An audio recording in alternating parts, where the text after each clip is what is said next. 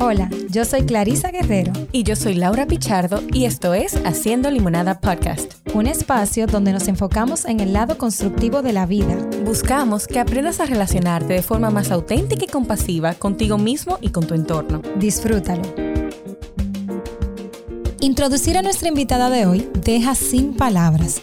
Hoy nos acompaña Tania Báez, una mujer que apuesta a ella misma y a su reinvención todas las veces que sean necesarias para hacer frente a la vida en consonancia con su ser. Quédate a descubrir un alma libre, serena y centrada en su plenitud. Hola Laura, ¿cómo estás? Pues feliz, Clarisa. Hoy, hoy es un episodio que, que yo soñaba tener. Me siento como una niña. Me, me, recuerdo cuando yo veía televisión, un programa muy particular eh, que me sentaba a ver y me siento que estoy ahí reconectando con mi interior. Así es, yo estoy emocionada porque yo tengo para decir que no soy solo eh, fan de ella, sino que soy súper fan de sus dos hijas. Pero tengo que, tengo que declararme muy, muy fan de Techi, la verdad, pero como de su faceta cómica. Y estamos dándole una súper bienvenida, señores, a Tania Baez. Yo, yo lo digo y no me lo creo, Laura. Bienvenida, Tania. Yo estoy súper contenta de estar con ustedes, Laura, Clarisa, de Speaker Digital. Y, y la verdad, ver su crecimiento en las plataformas sociales es algo que a mí me llena de muchísimo orgullo y poder estar con ustedes hoy compartiendo también es un regalo para mí.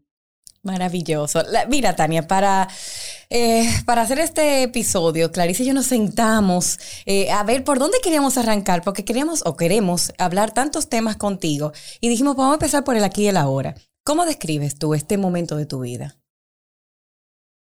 Plenitud intensa. En todos los aspectos de mi vida estoy como en ese punto máximo de satisfacción, de empoderamiento, de agradecimiento. Yo creo que ha venido esta etapa como regalo después de unos años muy complicados, desafiantes, pero que hoy toman sentido al ver eh, los resultados.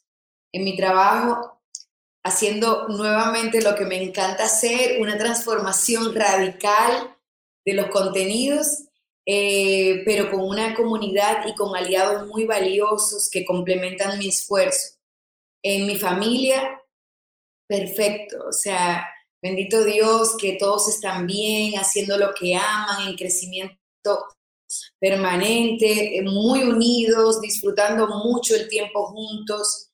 A nivel de mi salud, eh, también, gracias a Dios y la de ellos, eh, me siento productiva y siento que también he podido conjugar la dicha de tener un negocio que al mismo tiempo deja una contribución que impacta en la vida de los demás y eso me hace sentir muy útil y muy satisfecha. Justamente lo que tú describes va conectado con las palabras que pensamos Clarice y yo que te que nos llegan a la mente al, pensar en ti, ese atrevimiento, esa búsqueda de, superación constante, de reinvención. Eh, me pienso, inclusive en mi, en mi proceso de, crecimiento, las veces donde te he visto en distintos escenarios, y es como nuevas partes de ti que vas encontrando en el camino, que vas reconectando en el camino. Y quizás me surge la pregunta, y ya que lo mencionabas, ¿cómo eh, aprendiste tú a superar las adversidades que se te presentan? Bueno, yo siempre supe que nosotros teníamos un poder muy grande como seres humanos y era el poder de elegir. Eh, siempre tenemos la opción de mirar las cosas de dos formas. Entonces siempre he pensado que todo es un proceso, que no es un hecho que se queda ni que permanece a menos que yo lo elija.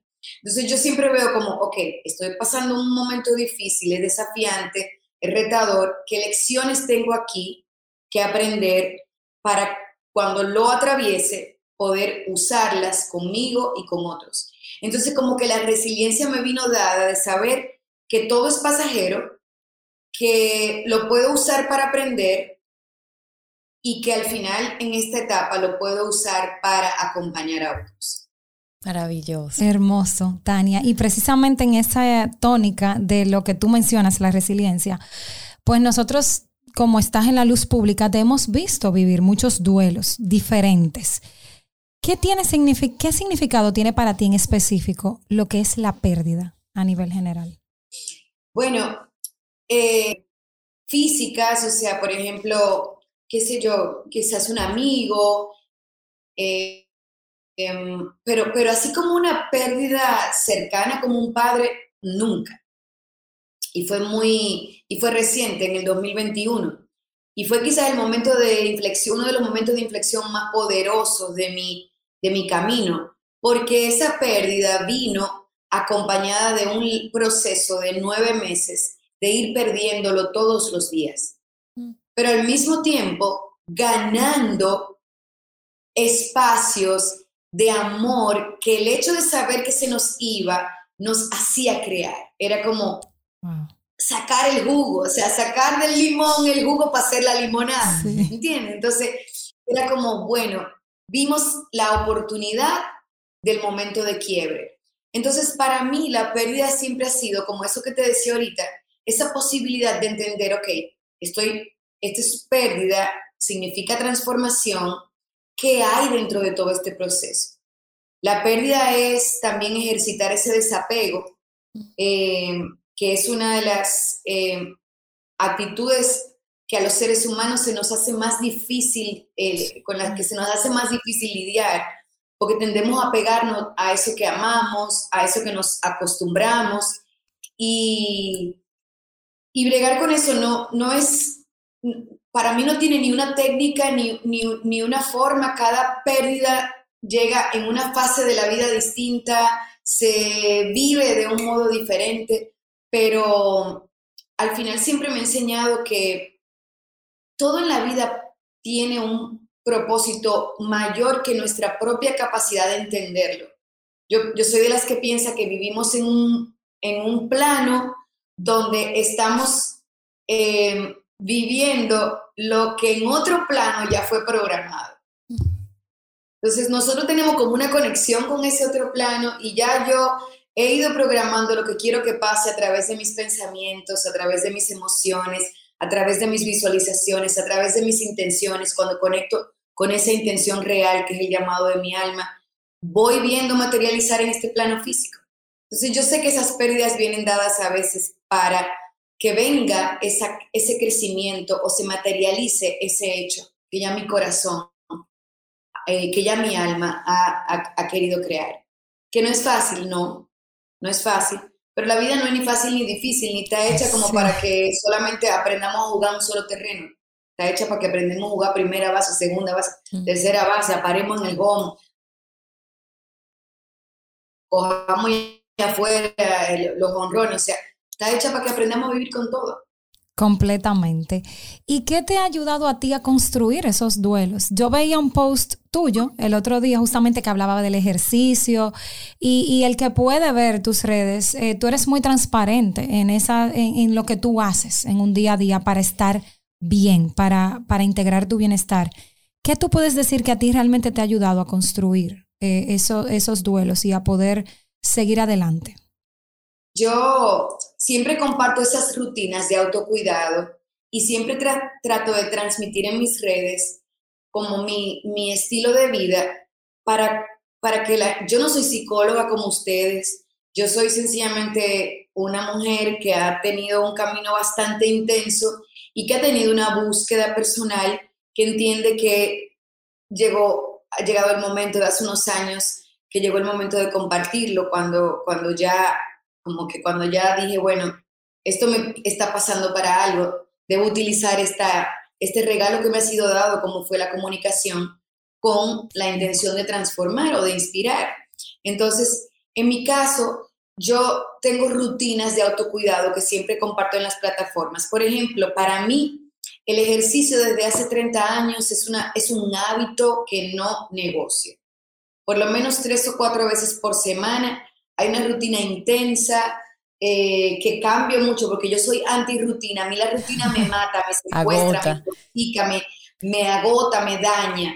Entonces yo lo cambio mucho, boxeo, funcionales, caminatas, hiking, trekking, eh, de, todo. Eh, voy a Orange Theory, voy a todo lo que el, como que el cuerpo me va pidiendo.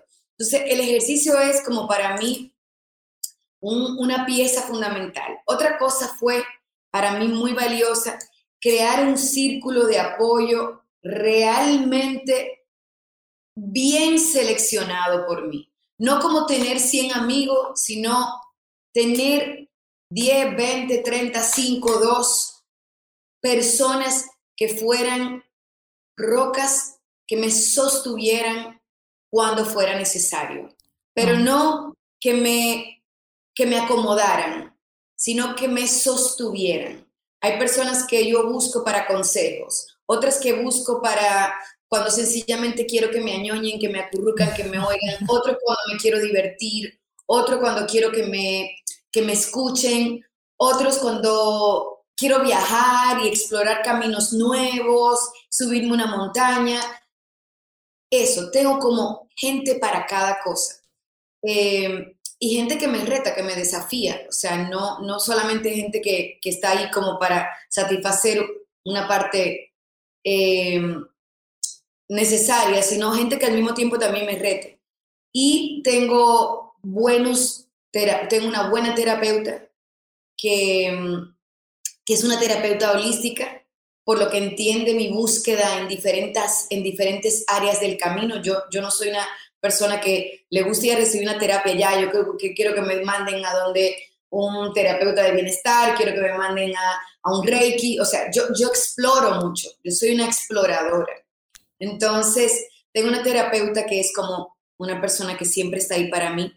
Y yo te diría que esos tres puntos son como fundamentales, pueden haber más, pero fundamentales. Luego están los libros, eh, escoger mucho lo que permito entrar en mi corazón y en mi cerebro como que no soy de las personas que pierden el tiempo en toxicidad innecesaria o viendo personas que no me van a sumar. Yo sé que tengo una capacidad de almacenaje en este cerebro y cuido mucho lo que permito entrar a él porque si le entro basura, me voy a comportar y voy a producir más basura.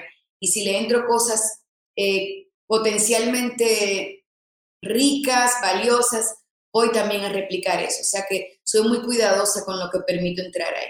Wow, o sea que tú tienes un, proceso de autocuidado, digamos, integral, importante. la meditación, que es algo que yo hago todo, o sea, yo, yo intento hacerla todos los días, si no, tres o cuatro veces por semana.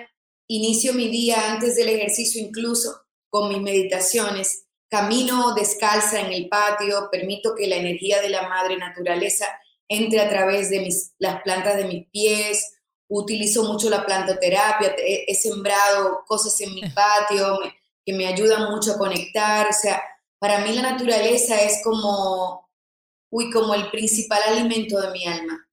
Qué hermoso. Y me gusta que, tú sabes, Tania, que tú haces mucho énfasis en todo el tema de trascendencia, al final buscando cómo trasciende, cómo trasciende en este propósito de mi vida, en, este caminar, y todas tus acciones de, autocuidado alimentan de una forma u otra este sentido de trascendencia que es tan vital para el ser humano, porque le da significado. Claro que sí. Y verte, Tania, en, ese, en ese proceso desde afuera, eh, de tú reinventarte constantemente, puede verse súper fácil, porque las personas no ven lo que hay realmente detrás de tantos años de tu carrera en general y de todas esas reinvenciones y, nuevos caminos que te ha que te ha tocado tomar. Y ojo, y fácil quizás, porque las redes sociales ahora muchas veces las personas la consumen como si fueran blanco y negro. Esto es lo que es. Ella hoy tiene una foto y dijo esta frase, es que ya ella está así y esto fue una decisión de un segundo y cambió todo. No hay un proceso interno. Entonces yo me pregunto, ¿qué coste emocional ha tenido para ti esos procesos de reinvención? Uy, qué buena pregunta y nunca me la habían hecho. Yo, no te, yo te voy a hablar del último, porque han sido varios yo siempre me estoy reinventando, yo me siento como a veces como una cebolla, que siempre estoy como soltando una capa.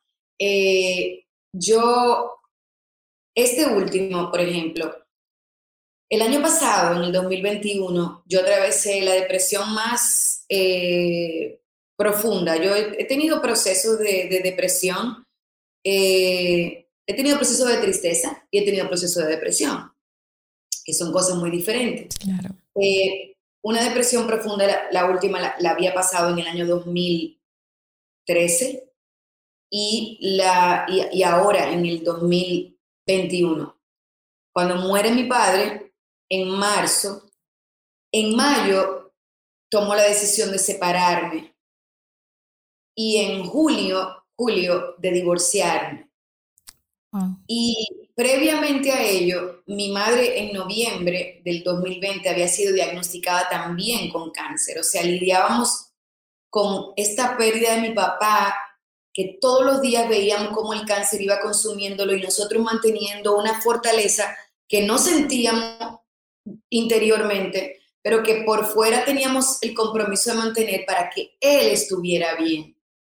Entonces, cuando, cuando mi papá muere, yo siento como que puedo darme el permiso de caer, mm. o sea, de, de ya no fingir que estoy bien ni que estamos contentos ni que estamos, estamos celebrando la vida de papi, sino que ya papi se fue, entonces ya me caigo. Y cuando me caigo, recuerdo que yo tenía en proceso en mi corazón el, de, el separarme y el divorciarme, pero lo había pospuesto, pospuesto, como esperando el mejor momento, esperando que yo estuviera fuerte. Y me di cuenta que no hay un buen momento para tomar decisiones de ese tipo. Nunca. Eh, y como que yo dije, bueno, si ya yo estoy en el piso, ya yo estoy en la olla, ya yo estoy como desbaratada, ahora mismo que tengo que hacer todo, porque después que yo me levante, me voy a para atrás, entonces tomé esa decisión, pero nunca pensé que me iba a afectar tanto. Nunca pensé que yo iba a estar tan mal. Tan mal que, o sea, yo no, yo recuerdo que eso fue junio, julio, agosto. Yo tenía lanzamientos del programa Speaker de Impacto. Yo tenía que dar las mentorías a mis alumnos y yo no podía, o sea, yo de verdad me sentaba. Y ahí fue cuando, porque en, momentos de crisis surgen las oportunidades. En ese momento recuerdo que decidí incorporar la, la figura de un mentor invitado para mis alumnos, porque yo no podía darle la clase y yo tuve que buscar ayuda y comenzar a contratar otros mentores que me ayudaran en el proceso. Porque yo intentaba pararme a dar la clase, yo no podía. Yo intentaba maquillarme y las lágrimas no me dejaban. Pero eso no lo ve la gente, ni tú lo pones en redes sociales. Claro. Y tú se lo dices a tus alumnos, francamente, porque tú no estás ahí para estarle contando a la gente tu día a día y, y tus tristezas o tus agobios. Yo cuando pasa suelo compartir el aprendizaje, pero no en el momento, porque en ese momento yo ni entendía lo que me estaba pasando. Entonces, fue muy, fue muy difícil ese, ese 2021 para mí, muy difícil. Por primera vez eh, acudí a un psiquiatra, me medicaron, eh, me dieron ansiolíticos, antidepresivos, y aún yo utilizaba mis mis rutinas de autocuidado, mi ejercicio, mis amigos, no, no, no mejoraba.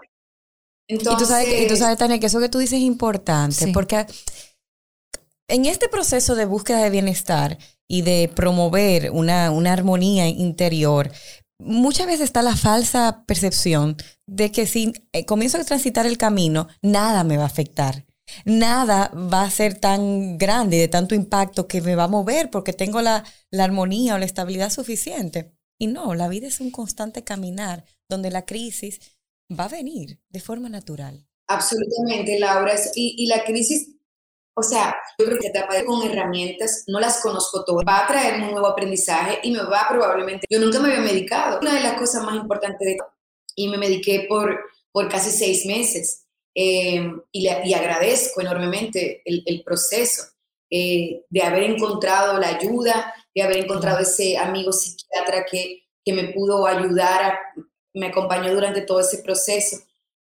Y no, lo, te digo todavía, mira, te lo estoy contando y, respiro profundo por la carga emocional que fueron esos meses para mí. Eh, me recuperé eh, decidí, decidí hacer algo que el año pasado decidí hacer algo que, que me, yo siento que fue como un gran soporte para, para ayudarme en ese proceso y fue, yo tenía mucho miedo a hacer algunas cosas sola. Yo era muy independiente financieramente, emocionalmente, pero por ejemplo, si me iba de viaje, siempre quería hacerlo con alguien, eh, si voy a un restaurante, yo pensaba una mujer sola en un restaurante, no sé qué.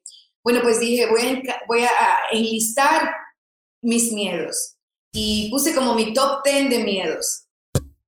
Y uno de esos era irme a destinos donde no hablaran otro, el mismo idioma, irme sola. Bueno, pues preparé mi, mi viaje y, eh, y, dije, cuando, cuando salga el divorcio, voy a regalarme 45 días viajando sola. Wow. Y me fui, me fui a Rusia primero con unos amigos, regresé y luego me fui, me fui a, a México, me fui a Colombia, me fui a Costa Rica, literalmente sola. O sea, sola de hacer reservas en un restaurante, sola y me dijo, ¿reserva para cuánto? Para uno. yo llegaba, no, ¿se va a sentar en el bar porque no tenemos sillas? Sí. O sea, todo lo que me daba miedo hacer, lo hice. Y qué maravilloso descubrimiento. Ahora me quiero regalar un viaje sola una vez al año. o sea, fue divino. O sea, tenía tanto miedo de estar sola que, que al final nunca lo estuve, porque siempre encontraba espacio. Fui al cine sola en Colombia, eh, caminé las calles sola de noche, con miedo, sí, pero con la satisfacción de estar haciendo algo que me retaba al crecimiento, o sea, fue como decirle un hola a mis miedos. Pero me encanta, Tania, quiero, yo quiero sentarme a hacer eso ahora, o sea, hacer una lista de mis miedos, y fíjate que tú haces la lista, no simplemente para reconocerlo y validarlo, que sino podríamos decir, sino porque, ok, voy a abrazarlo y voy a tomarlo y a irme con todo y miedo. Me quedan los sapos y los ratones, pero ah. como que todavía no es necesario, como, pero, pero como los miedos personales los encaré y en este, en este último proceso fue como eh, un gran reto y un gran eh, aprendizaje. Entonces, yo te diría que por ahí eh, ese, proceso, ese proceso de pérdida trajo para mí regalos invaluables, esa depresión me, me enseñó enormemente de mí, de, yo, yo te diría algo también que, que se me olvidó comentarte, que esa depresión vino cuando mi papá murió, diez, dos semanas antes, él y yo tuvimos una conversación que me hizo defender a mi niña interior, que yo no había mirado en mucho tiempo, que yo ni siquiera conscientemente tenía cómo esta niña había intentado todo el tiempo em, complacer a papá. Y cómo esta niña había intentado ser la hija perfecta eh, para que papá la mirara. Y, para que papá la validara. Y, y poder caber en los zapatos de papá, que era la figura que yo más admiraba. Y cuando mi papá, dos semanas antes de morir, hubo una situación, me di cuenta en una conversación que sostuvimos, que nos encaramos, que nos que yo le dije, ya yo no te quiero complacer, yo no voy a hacer esto porque no no quiero, papi, o sea, no no no quiero seguir con este rol de rescatadora, de salvadora, de líder de la vida de otros, porque no no soy eso, Y como enfrentar, como tener esa conversación con papá y que papá me mirara y, me dijera, pues sí, te amo aunque no te lo decía. O, sí, estoy orgulloso de ti aunque no te lo dije. Wow. fue como, wow, me, yo, yo recuerdo que cuando terminó esa conversación lloramos mucho. Él me pidió que lo dejara solo y lo dejé llorando con hipío. Yo, yo que quería abrazarlo, que dejarme. Y él me dijo que no, que lo dejara. O sea, que lo, lo, lo abracé, pero me dijo, déjame un tiempo solo. Y cuando yo terminé esa conversación fui donde mis hijas y recuerdo que le dije a mis hijas, este momento abre un portal muy poderoso en mi vida. No sé lo que viene, pero viene algo muy grande. Y ahí fue cuando, cuando dos semanas después papi murió y yo decidí retomar mi vida, divorciarme, encarar mis miedos y comenzar este proceso que ahora pues viene como, viene viene un nuevo propósito en mi vida y, ya hablar de comunicación no lo dejaré de hacer porque es una experiencia que tengo ahí para compartir, pero ya no será lo que lidere mi, tono de conversación, sino quiero hablarle a las mujeres que hemos estado tratando de rescatar a otros y colocándonos en el último lugar de la fila, que llegó el momento como de replantearnos como prioridad. Claro, no, no, yo te, te voy escuchando emocionada y, me imagino que tu niña interior en ese día, uy, Respiró. Se, sintió que respiraba, liberada. Qué hermoso. Y, y, sobre todo, Tania, porque este tema de la niña interior es un tema que a mí me apasiona y Clarisa eh, lo sabe. Y a veces pensamos que nada, que ya la vida nos lleva y simplemente aceptar que esto es lo que hay, no miramos a la niña, no miramos sus necesidades. Que es donde están todas las respuestas. y, y no lo sabemos, o sea, estamos buscando la respuesta en ese marido que entendemos que no, en ese trabajo que no nos funciona o en ese cuerpo que no nos gusta. Y todo empieza en esa niñita, sí. con todas sus crianzas y sus creencias y sus hábitos y todo, o sea, todo está ahí. Claro, y lo que tú dices, Tania, es que al final lo que esa niña necesita es que yo la defienda y que yo le dé lo que ella necesita, no que más nadie lo haga. Completamente. Y justamente enlazado con esto, Tania, muchas mujeres eh, se pasan mucho tiempo de sus vidas postergando decisiones, como tal vez te tocó en algún momento, por cualquier razón, por seguir patrones, porque se justifican, eh, porque dependen emocionalmente, aunque no sea en otros aspectos, de personas en sus vidas. ¿Qué tú entiendes que necesitan esas mujeres para decir hasta aquí, para moverse, para atreverse a dar ese paso que el que sea no se han atrevido a dar todavía? Yo creo que la mejor inversión que una persona, independientemente del género, puede hacer es eh, en ese camino de autoconocimiento y autodescubrimiento. Lo que pasa es que es un camino para valientes, sí. porque es un camino que nunca termina. Y la gente cree que quizás voy tres veces a terapia y ya resolví el problema. No es así. No es solamente ir a terapia, que sí es súper válido y necesario, yo lo recomiendo 100%. Es, es un conglomerado de cosas, de situaciones. Entonces, para mí es súper valioso entender que el proceso como yo les decía al principio, el proceso de, crecimiento, de, autodescubrimiento, no termina nunca. O sea, yo estoy en una fase hoy, pero mañana puede venir una nueva experiencia que requiera y demande nuevamente acompañamiento, que requiera nuevos libros, que para mí los libros son como eh, muletas o alas, depende del momento, eh, que me han acompañado en el camino. Entonces, atreverse es lo primero es invertir en ese camino de autodescubrimiento que no tiene nada que ver con cosas externas. No tiene que ver con la cirugía estética que te quiere hacer, porque no es que no el cambio de cuerpo no es lo que, va, lo que va a mejorar tu vida. No es que tiene que ver con que te busque otro novio que sea mejor que el otro, porque no, porque es que no es la persona, es que se trata de ti. Claro. Entonces, cuando tú miras que se trata de ti y asumes el compromiso de invertir tiempo, recursos en ti, entonces estás dando pasos realmente concretos y que van a tener resultados tangibles e intangibles que vas a ver en el tiempo. Pero seguir buscando afuera no va a dar ningún resultado y la mayoría de las mujeres también queremos las cosas como para de una vez. Ese sentido de inmediatez nos mata. no queremos hacer la dieta porque no vamos a hacer la liposucción no queremos eh, invertir en el proceso de terapia porque, ay Dios mío, hace mucho tiempo y yo quiero que me quite, yo quiero el ansiolítico, que me mate la depresión ahora mismo. No, y Tania, tú sabes que mucha gente ah, piensa desde lo que construyo como seguro, lo que entiendo como seguro. Y la verdad que a veces es necesario saltar. Al vacío. Al vacío. Y, y lo que viene, viene. Que pase lo que tenga que pasar. Pero es interesante cuando me responsabilizo de mi vida porque asumo lo que venga porque tengo tomo la conciencia de que este, este paso que voy a dar, aún es al vacío, es algo que quiero para mi proceso de crecimiento.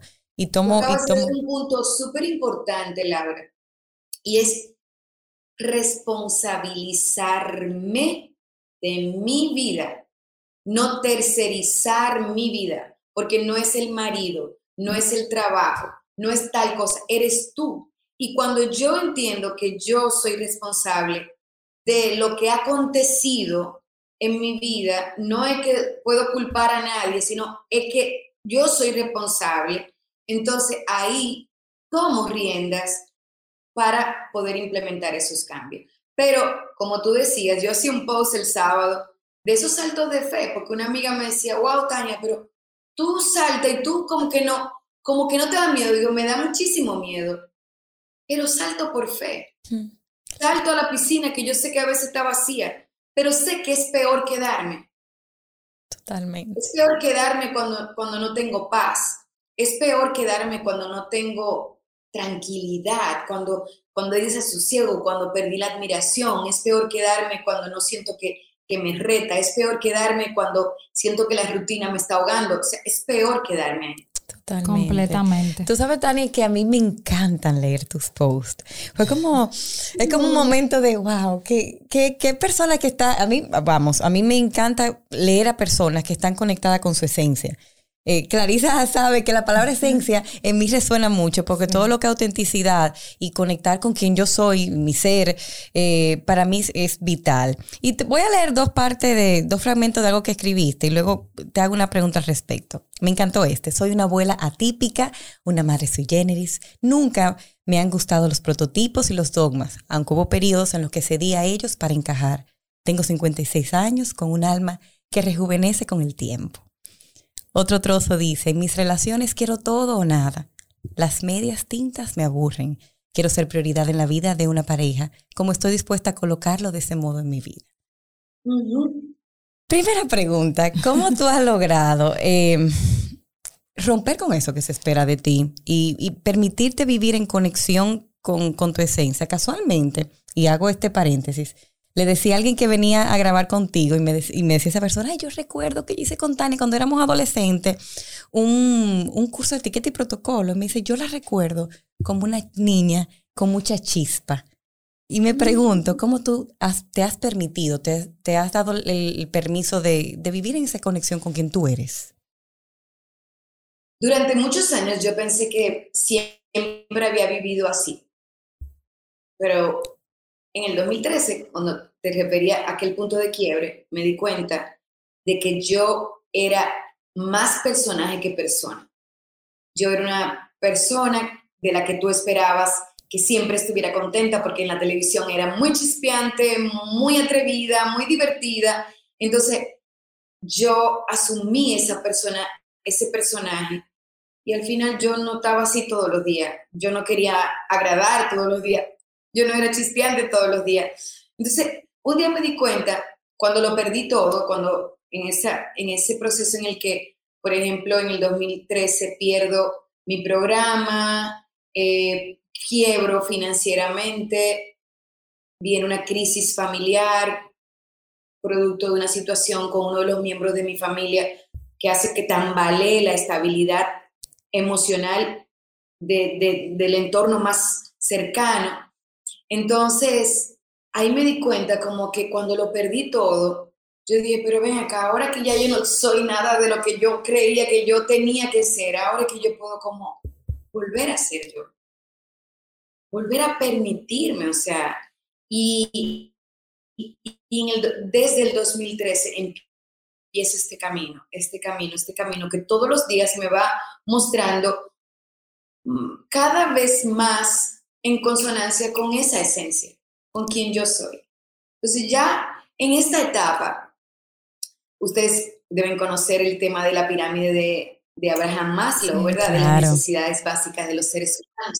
Ya yo pasé esa necesidad de reconocimiento, de mm. validación, de, querer, de tener que pertenecer a ese, donde ese lugar y que para pertenecer a ese lugar me, me quieran. No, yo estoy en una etapa donde realmente el mayor aporte que puedo dar es siendo yo mismo. Excelente. Y liderar, con mi ejemplo de ser yo a esa comunidad.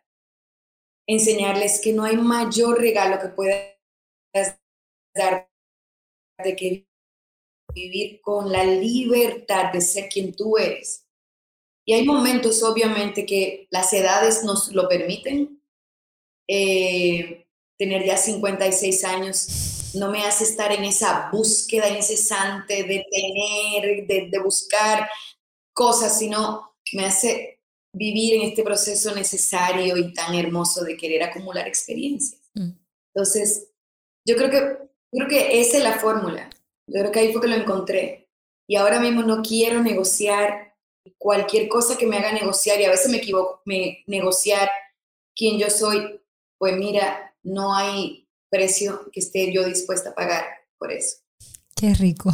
Sí, me reía mucho que, porque mucha gente, yo, soy una abuela típica, mis nietos se ríen mucho, porque yo soy la que se pone shorts y va a jugar con ellos fútbol. Muy bien. Y, y bailo, y tengo, y, bailo en el tubo. O sea, una vez me encantaba, me encanta hacer, probar cosas diferentes, y, y me dio un tiempo con poner un tubo en mi habitación y bailar el pole y mis, y mis principales espectadores eran mis Los nietos. Entonces, ellos fueron a la escuela y dijeron que su abuela baila. ¿Qué hace tu abuela? Y, Teo, y, y Noah dijo en una que mi abuela baila en el tubo. Entonces, fue como... ¿Cómo es eso? Sí, porque mi abuela es atípica. Yo les decía, no soy... Dicen, las abuelas no hacen eso. Y yo, no soy una abuela normal. O sea, no, no soy una abuela normal. Y, y sobre las medias tintas, soy así como con todo, con los amigos, con las relaciones de parejas, pero sobre todo en las relaciones de pareja.